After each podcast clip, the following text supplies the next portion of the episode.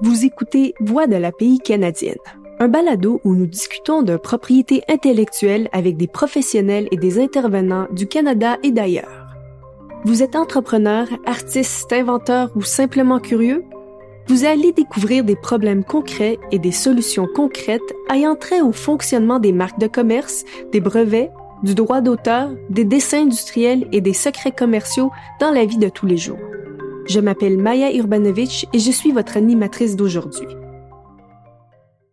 Les points de vue et les opinions exprimées dans les balados sur ce site web sont ceux des balados diffuseurs et ne reflètent pas nécessairement la politique ou la position officielle de l'OPIC. L'enregistrement original de l'entrevue avec Raed Alout a été fait en anglais. Vous écoutez la version française dans la voix hors champ réalisée par Nicolas Désiel. Vous avez probablement entendu parler de la Fédération internationale de football association, de FIFA et de la Coupe du Monde. Mais avez-vous déjà pensé au fait que la propriété intellectuelle est le fondement du programme commercial de la FIFA? Les affiliés commerciaux et les commanditaires vont seulement investir dans les événements et les activités de la FIFA s'ils obtiennent l'usage exclusif de la propriété intellectuelle. Alors, imaginez si toute personne pouvait librement utiliser la marque FIFA les images de mascottes, la propriété intellectuelle, il n'y aurait pas vraiment de raison d'être un commanditaire. Dans une telle situation, ce serait évident que la FIFA ne serait probablement pas capable d'obtenir du financement pour ses événements et pour développer le jeu à travers le monde. Alors, protéger et gérer la marque FIFA est extrêmement important. Pour en apprendre plus à ce sujet, nous allons parler avec Julie Jones, la chef de l'équipe d'enregistrement de l'API située au siège social de la FIFA en Suisse, ainsi que Raed Alout, avocat responsable de la protection de la marque FIFA pour la région du Moyen-Orient et l'Afrique du Nord. Julie, je vais commencer avec vous. Bienvenue à notre balado. C'est un réel plaisir de vous avoir aujourd'hui. Euh, bonjour Maya, ben, je suis ravie d'être là et merci de nous recevoir. La marque FIFA est énorme et nous publions cet épisode durant la Coupe du Monde. Alors, ceci est un sujet de discussion très amusant, mais aussi très important et je crois que les petites et moyennes entreprises peuvent en apprendre beaucoup. Vous êtes la chef d'équipe de l'équipe d'enregistrement de l'API et du développement de la stratégie de pays pour la marque FIFA. Pouvez-vous me parler un peu de vous et du type de travail que vous faites à FIFA? Oui, bien sûr. Bon, sans trop euh, revenir en arrière, mais peut-être donner euh, quelques détails importants. Euh, donc, j'ai étudié le droit en France. je me suis aussi spécialisée en propriété intellectuelle là-bas. Et puis, j'ai passé l'examen de, de conseil, également celui du Royaume-Uni. Ensuite, j'ai quitté la France il y a 15 ans pour m'installer en Suisse. J'ai travaillé pour euh, une société pharmaceutique, également dans le secteur de l'énergie, et je travaille à la FIFA depuis maintenant un petit peu plus d'un an où, euh, comme vous l'avez expliqué, euh, je m'occupe donc de la protection de la marque FIFA, mais aussi de toutes nos autres marques, et je dirige une équipe de trois paralégales. Pouvez-vous nous parler un peu du portfolio de FIFA? Quels sont les principaux actifs et comment sont-ils créés et protégés? Donc le portefeuille de la FIFA, il est composé de 12 000 titres, euh, principalement des marques.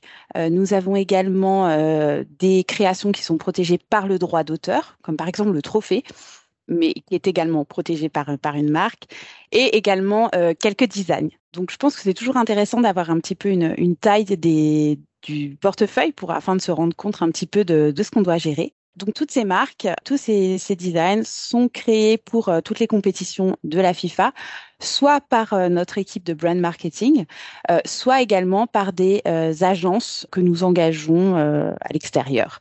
Donc on est là, nous, pour les accompagner dès le processus de création pour donner notre opinion, pour indiquer, ben voilà, est-ce que c'est quelque chose qu'on va vouloir protéger, qu'on va pouvoir euh, également protéger, ou est-ce qu'on va le protéger, euh, pour quel produit et pour quel euh, service, quelle est la taille de la compétition, ça va aussi déterminer nos, nos programmes d'enregistrement de propriété intellectuelle.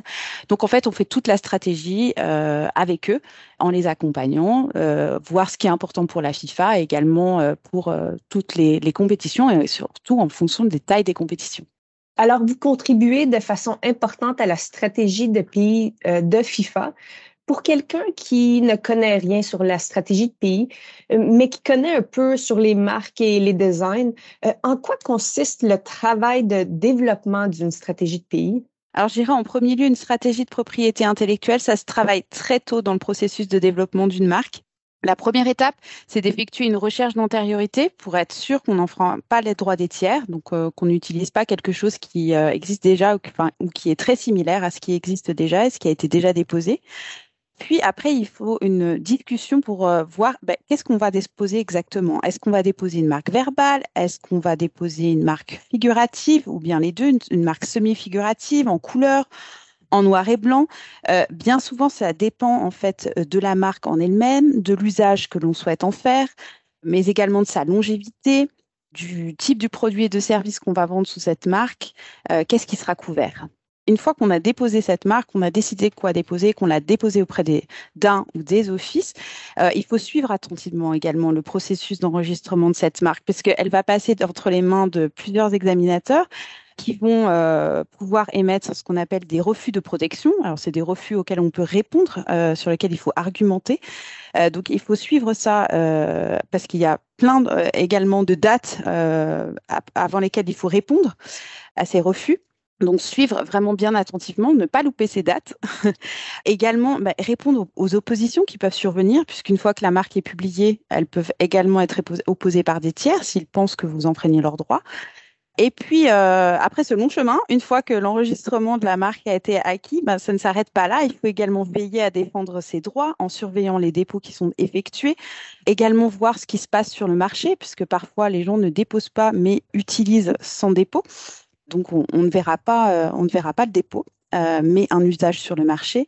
Il faut veiller également à bien utiliser sa marque, euh, en conserver des preuves afin de se mettre à l'abri d'éventuelles actions en annulation pour non-usage. Ça, c'est aussi un autre, un autre conseil que je pourrais donner. Et puis également penser à étendre sa marque à, l'international. Si on a déposé uniquement euh, localement, euh, mais qu'au final on, notre, notre succès s'étend au-delà de, au-delà des frontières, eh bien pensez qu'on a euh, à partir de la première date de dépôt, souvent dans la plupart des pays, un délai de priorité de six mois où on peut ensuite étendre notre marque à l'international. Donc je pense que ça démontre qu'il y a quand même beaucoup à penser et, et surtout que le timing est essentiel. C'est un très bon conseil. J'ai jeté un coup d'œil sur les différents actifs de pays de FIFA et j'ai remarqué qu'ils sont créés bien à l'avance. Alors, s'y prendre tôt fait beaucoup de sens. Si vous rencontrez un entrepreneur dans la rue et il ne connaît pas grand-chose sur la PI, euh, quelles sont les considérations principales que vous partageriez avec cette personne?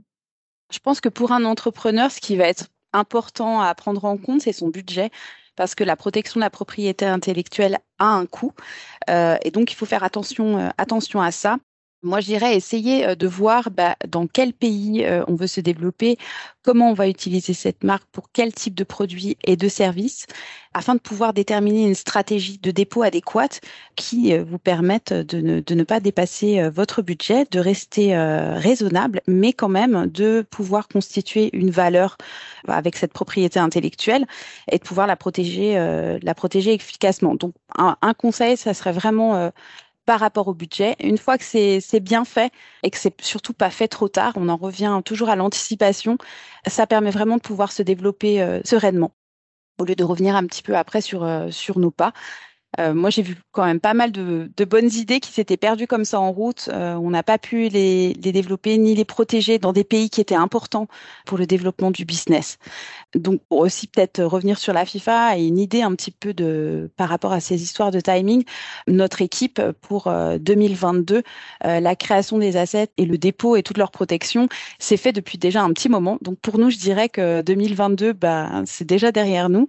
Et euh, maintenant, on travaille sur la prochaine, la prochaine Coupe du Monde, les prochaines Coupes du Monde, celle de 2023 pour les femmes, mais également celle de 2026 qui va venir au Canada. Ce sont des très bons conseils. Et oui, 2026, c'est dans quatre ans. Alors, ça nous donne une bonne idée de ce qu'est une stratégie et l'importance du temps et des échéances. Oui, exactement. Alors, Julie nous a parlé de comment la marque FIFA est protégée et elle nous a partagé quelques considérations importantes qui s'appliquent aussi à d'autres entreprises avec une marque. Il y a beaucoup de bonnes leçons apprises qui ont été partagées. Euh, merci beaucoup, Julie, pour cela. C'est excellent. Nous allons maintenant explorer euh, l'aspect commercial de gérer une marque. Et Raed, vous êtes l'avocat responsable de la protection de la marque FIFA pour la région du Moyen-Orient et le nord de l'Afrique. Euh, vous êtes responsable de vous assurer que la marque FIFA est utilisée de la manière prévue dans la région. Et en ce moment, vous êtes au Qatar, euh, où la Coupe du Monde est jouée. Raed, bienvenue à notre balado. Merci, Maya. C'est un plaisir d'être avec vous lors de cet épisode. Oui, je suis en plein milieu des opérations à Doha, au Qatar, et je suis heureux de contribuer à ce balado. C'est excellent. Donc, vous êtes au Qatar. Pouvez-vous nous parler un peu de vous et du type de travail que vous faites là-bas? Bien sûr. J'ai commencé ma carrière dans le domaine de la propriété intellectuelle il y a 15 ans. J'ai commencé dans le secteur de l'enregistrement de la propriété intellectuelle, puis je suis passé à la mise en application, c'est-à-dire à la protection des marques. Mon plus récent emploi était avec le USPTO, le United States Patent and Trademark Office. Je travaillais au bureau de l'attaché de propriété intellectuelle de l'ambassade américaine au Koweït, où nous étions affectés aux pays du Moyen-Orient et de l'Afrique du Nord. Notre rôle principal était d'aider les entreprises américaines à protéger leurs droits au Moyen-Orient et en Afrique du Nord. Puis j'ai commencé à travailler avec la FIFA en 2020. Notre équipe est maintenant composée de trois personnes et elle comprend environ 25 près des opérations réparties entre les huit stades et le FIFA Fan Festival pour soutenir et protéger nos droits. Fantastique. Maintenant, le Qatar est un pays important pour la Coupe du Monde de la FIFA, mais c'est un pays qui n'a pas une grande superficie.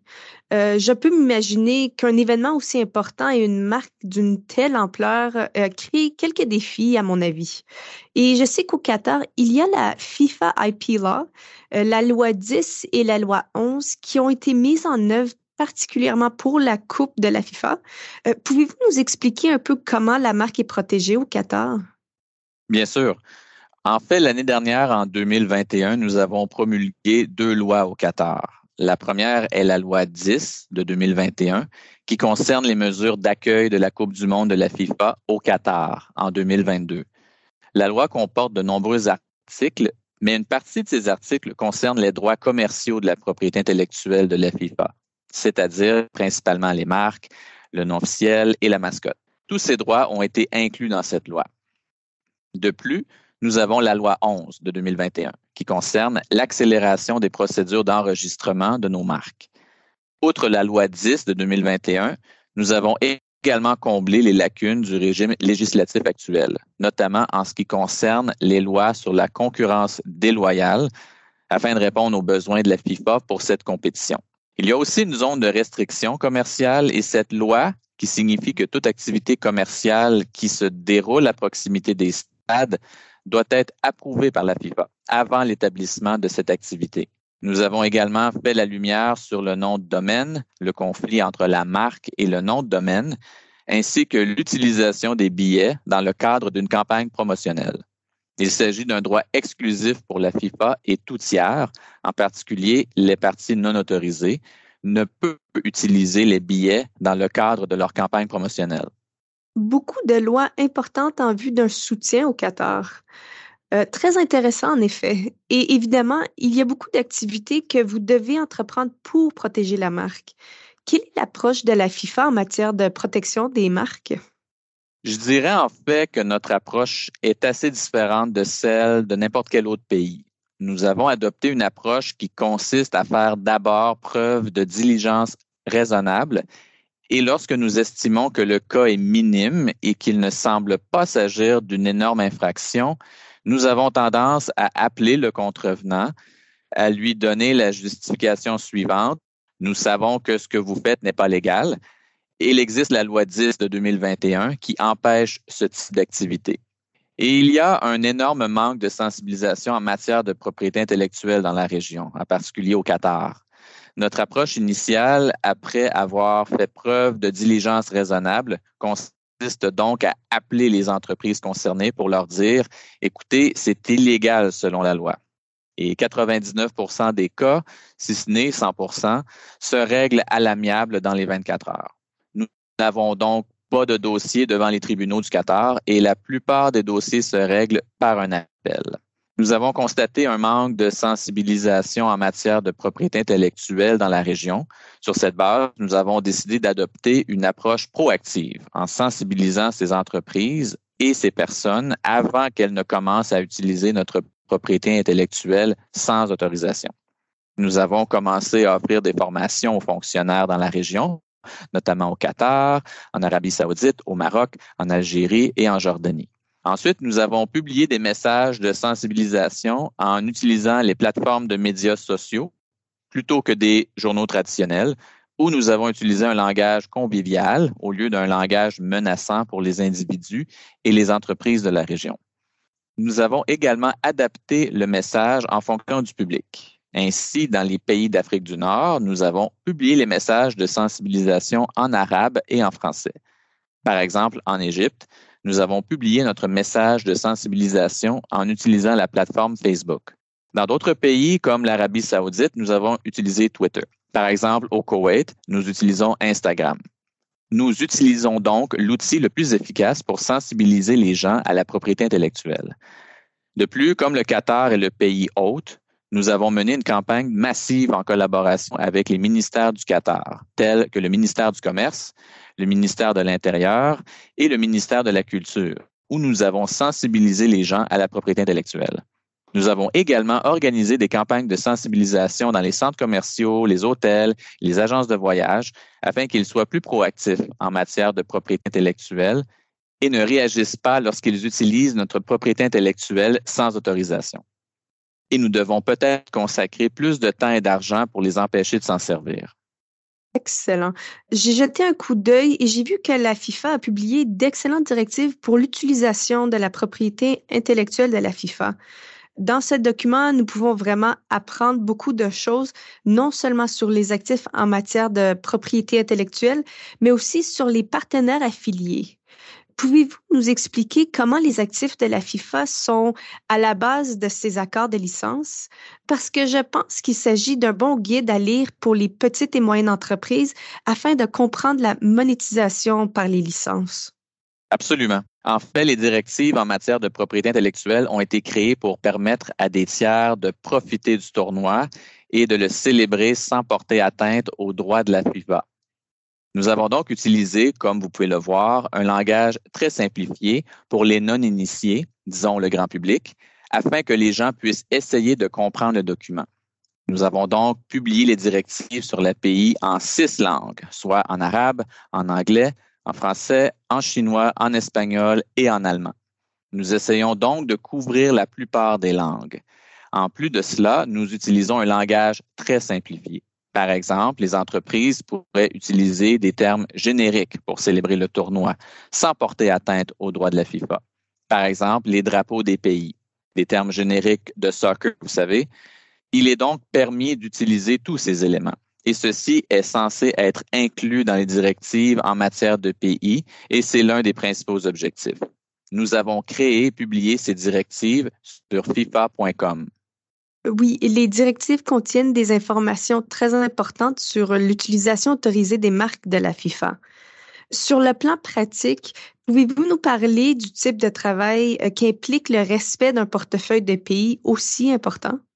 Bien sûr. En fait, comme vous l'avez mentionné, nous couvrons les pays du Moyen-Orient et de l'Afrique du Nord et nous avons de très grands pays comme l'Égypte, l'Arabie saoudite, les Émirats arabes unis et la plupart des expéditions qui arrivent au Moyen-Orient passent par Dubaï comme plaque tournante.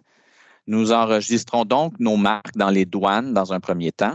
Après, bien sûr, la protection des marques par les offices de propriété intellectuelle, nous effectuons une étape supplémentaire de protection qui a protégé notre marque avant les douanes.